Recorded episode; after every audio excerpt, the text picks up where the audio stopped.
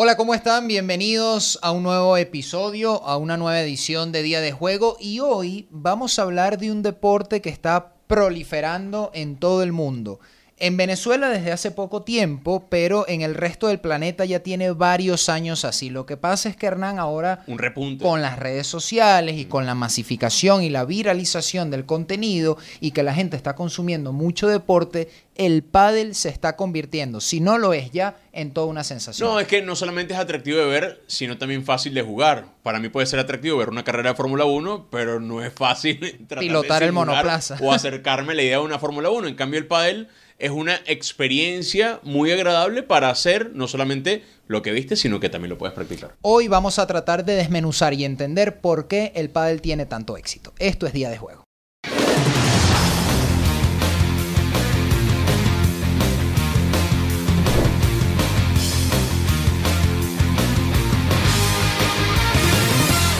Bienvenidos a una nueva edición de Día de Juego, el renacimiento, el boom del pádel, el fenómeno del pádel, el relanzamiento del pádel, como usted lo quiera llamar, pero sin duda es uno de los deportes que ha venido creciendo con buen ritmo en los últimos años. Sí, señor. Y no es un deporte nuevo, porque, a ver, eh, yo no sé si tú tengas ya algún deporte que hayas visto o que hayas dicho, mira, este tuvo un relanzamiento importante. O sea, porque no estamos hablando de un deporte nuevo.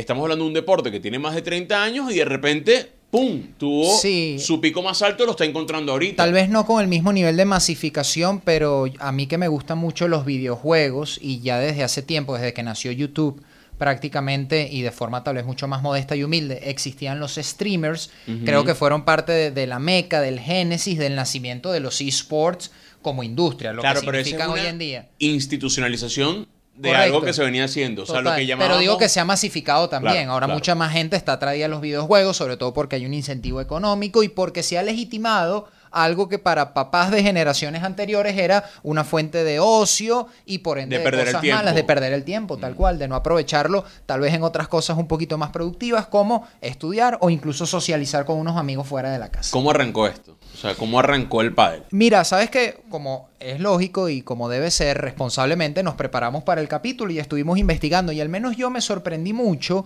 cuando me encontré con la historia del nacimiento del pádel, porque tal vez ustedes no lo, no lo pensaban de esa manera, al menos era mi caso, se remonta hace 50 años atrás, a finales de los 60 y principios de los 70 en México.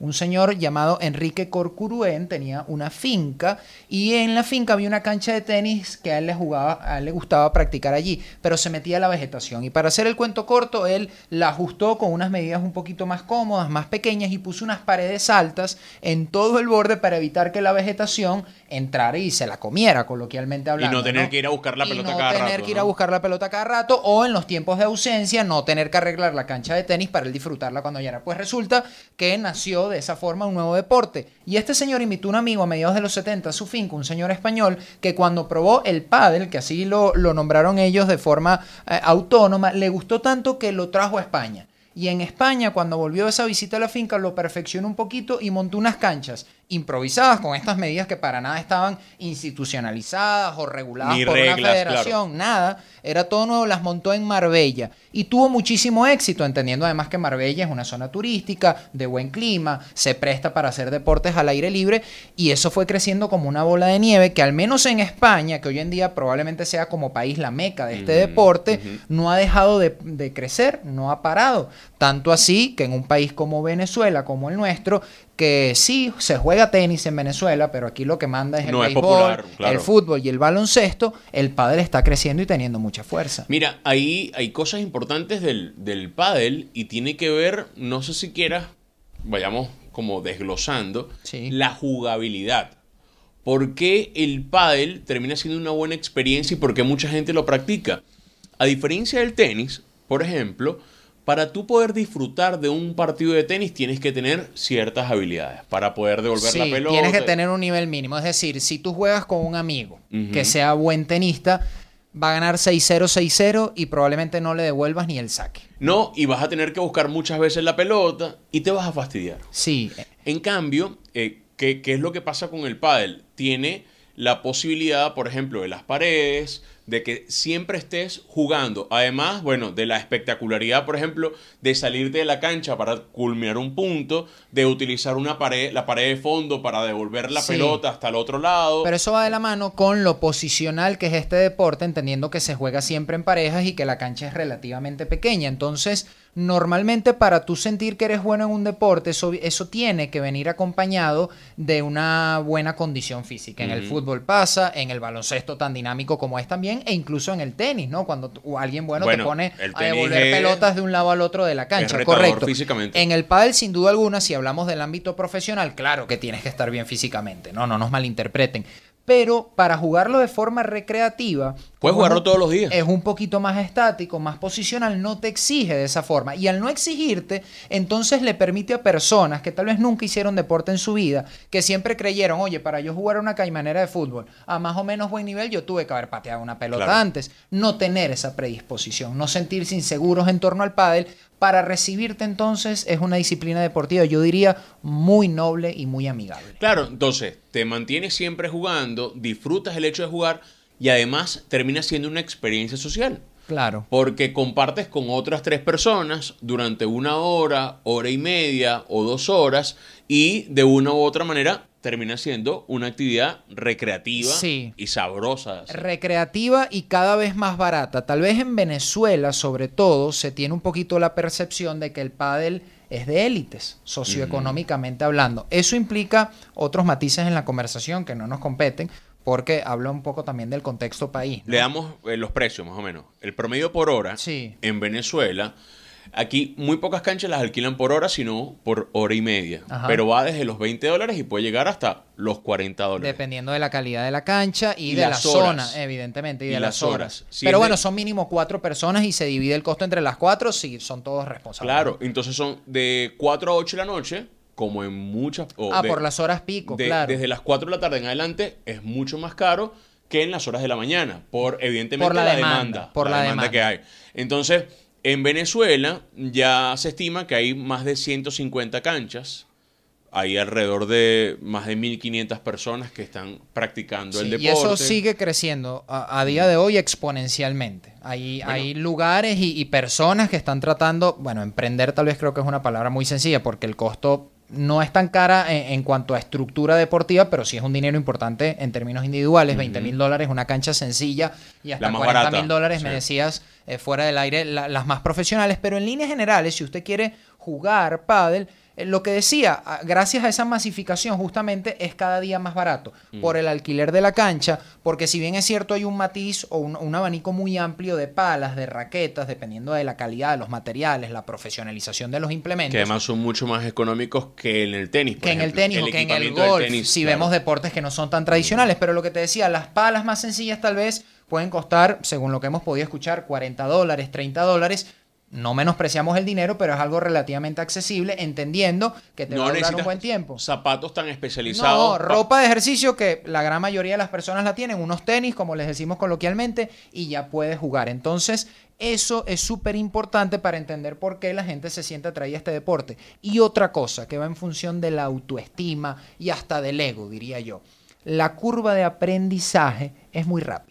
No tienes que jugar pádel mucho tiempo para tú contigo mismo notar la mejoría, notar los cambios y sentirte decentemente competitivo. Tal vez no vas a meterte en un torneo profesional o semiprofesional en donde estés rankeado, nada de eso. Pero tampoco sientes que haces el ridículo o que eres humillado por alguien porque a la gente, bueno, le puede hacer sentir mal eso en el deporte. Hay gente que dice, oye, no voy a jugar caimanera con mis panas que juegan bien porque me ponen a portear. Y tienes, tienes algo importante. Eh, antes el pádel no era tan atractivo visualmente porque no todas las paredes eran de cristal como ahora.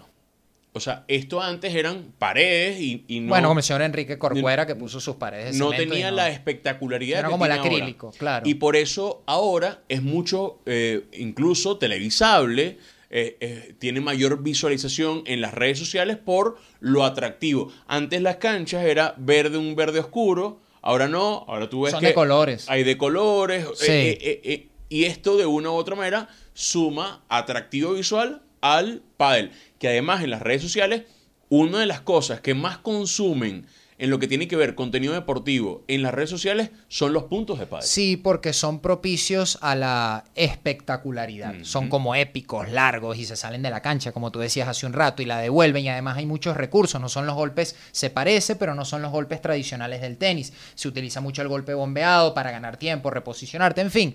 Hay toda una serie de elementos que explican el por qué, decíamos, la proliferación de este deporte, no solo en Venezuela, sino en el mundo desde hace muchísimo rato, pero nosotros tenemos que ir al entretiempo, queda mucha tela por cortar, hay que hablar también del contexto actual, cómo se juega el pádel en Venezuela, cómo se juega el pádel en el mundo desde el punto de vista profesional, hay mucha información que tenemos ahora para ustedes.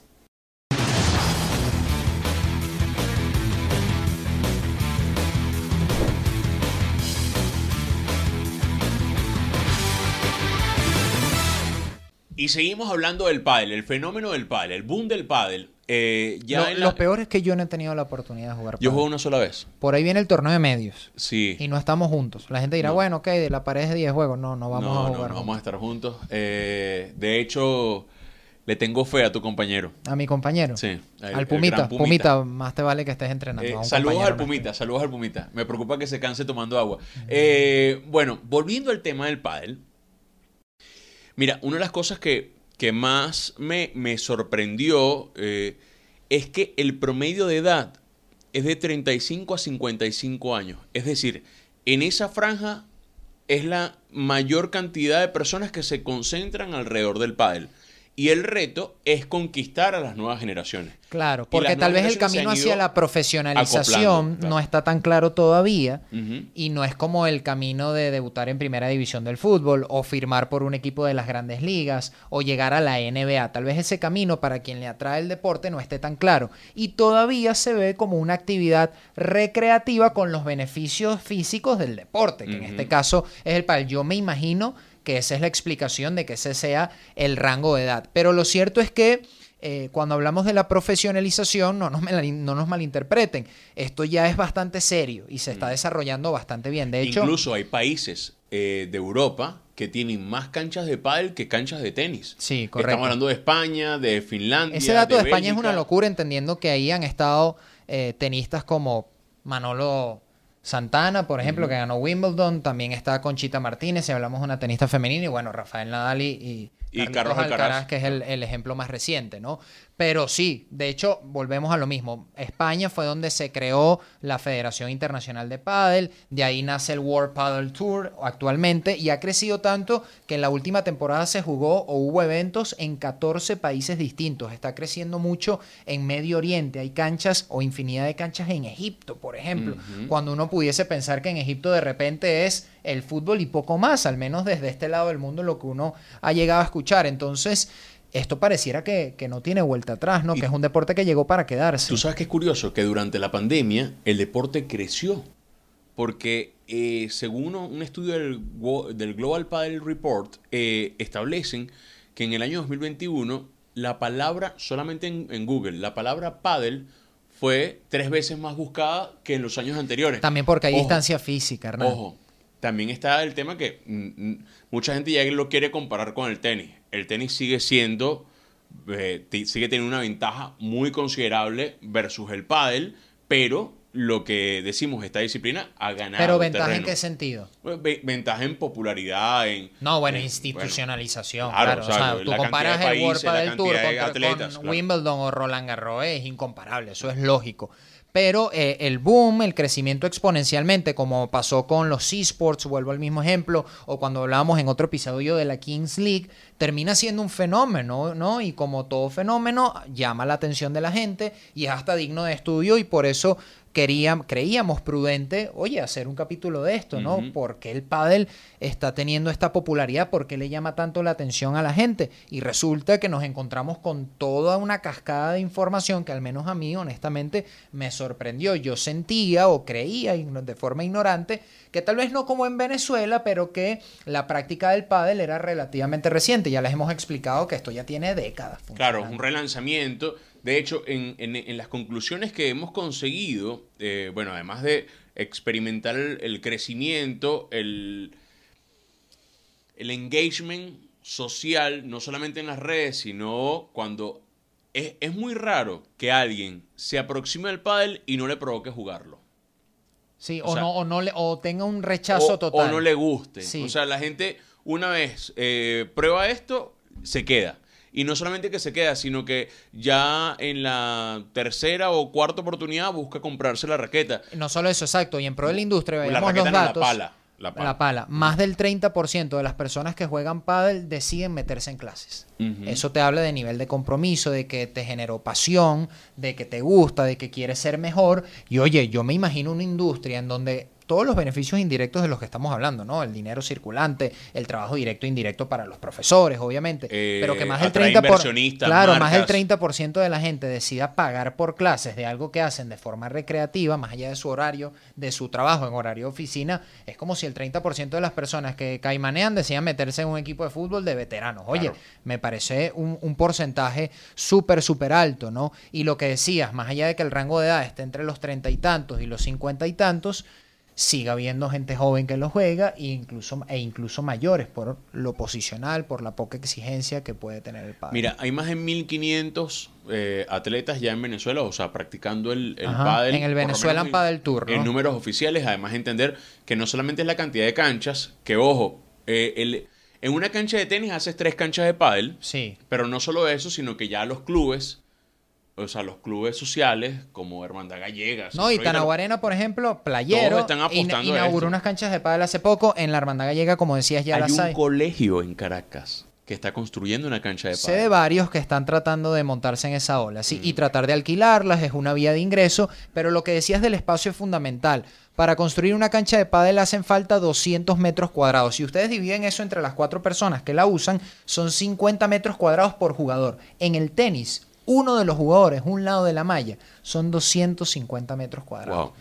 Cinco veces lo que ocupa un jugador de pádel. Entonces te habla del aprovechamiento del espacio. Es un poco más sencillo, es un poco más fácil. Mire, cuando estamos grabando este episodio, recientemente se dio que si hace una semana el Venezuela, eh, Venezuela Padel Tour y en Valencia, en un evento de cuatro días, asistieron más de 4.500 personas a ver esto. Sí. Entonces habla del interés que hay para meterse en el pádel y esto que estamos hablando del promedio de edad, No, aquí- seguramente aquí va a bajar apenas- porque la gente se va a notar en esto. Y aquí apenas sí están haciendo. O sea, nosotros estamos hablando en el contexto venezolano de algo. Si ustedes tendrán la posibilidad, ojalá que sí, de ver este episodio en seis meses, en un año, en año y medio, se quedará inevitablemente desactualizado, pero por la magnitud de las cifras en nuestro país, en el mundo, esto ya es una realidad. Miren, eh, lo otro que les decimos, los argentinos, por lo menos en este lado, bueno, en, buena parte del Sí. mundo, exportan entrenadores de pádel. Y la mayoría de los jugadores top, de hecho tengo la lista por acá como dato curioso para todos ustedes,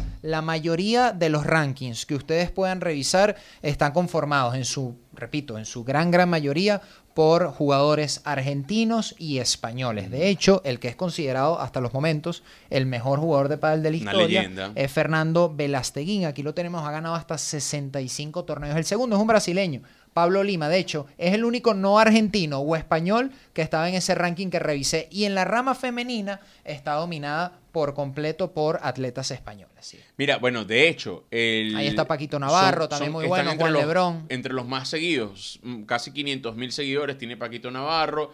eh, según esta cifra, 307 mil de Fernando Balasteguín, pero esto es una, una estadística de 2022, de 2021. Claro, uno ve la magnitud de los seguidores y nos guiamos por el termómetro de las redes sociales y claro que está lejos todavía del fútbol Bueno, o de otras claro. disciplinas tradicionales, pero está creciendo, está creciendo y están teniendo las figuras, las caras visibles de esta disciplina cada vez más notoriedad. Incluso de otros deportes, eh, porque hemos visto, por ejemplo, el Mundial de Qatar, vimos como varios, e incluso Ronaldo, Sí. eh, Zidane, Beckham, todos ellos estaban jugando pádel. Tal cual, así como a Gareth Bale le gusta el golf, pues algunos futbolistas o algunos atletas de alto rendimiento de otras disciplinas en su tiempo libre les gustará jugar pádel, ¿no? Bueno, y recrearse un ratito. Si les gusta el pádel, bueno, escriban. eh, No, nos dicen qué tal, qué les parece, cómo lo han visto aquí en nuestro país, si lo han jugado, les divierte, lo disfrutan, cómo ven el crecimiento de esta disciplina. Nos interesa, como siempre, un montón la opinión que ustedes puedan tener. Y si usted quiere invertir en armar una cancha de pal, ya tiene suficientes datos para saber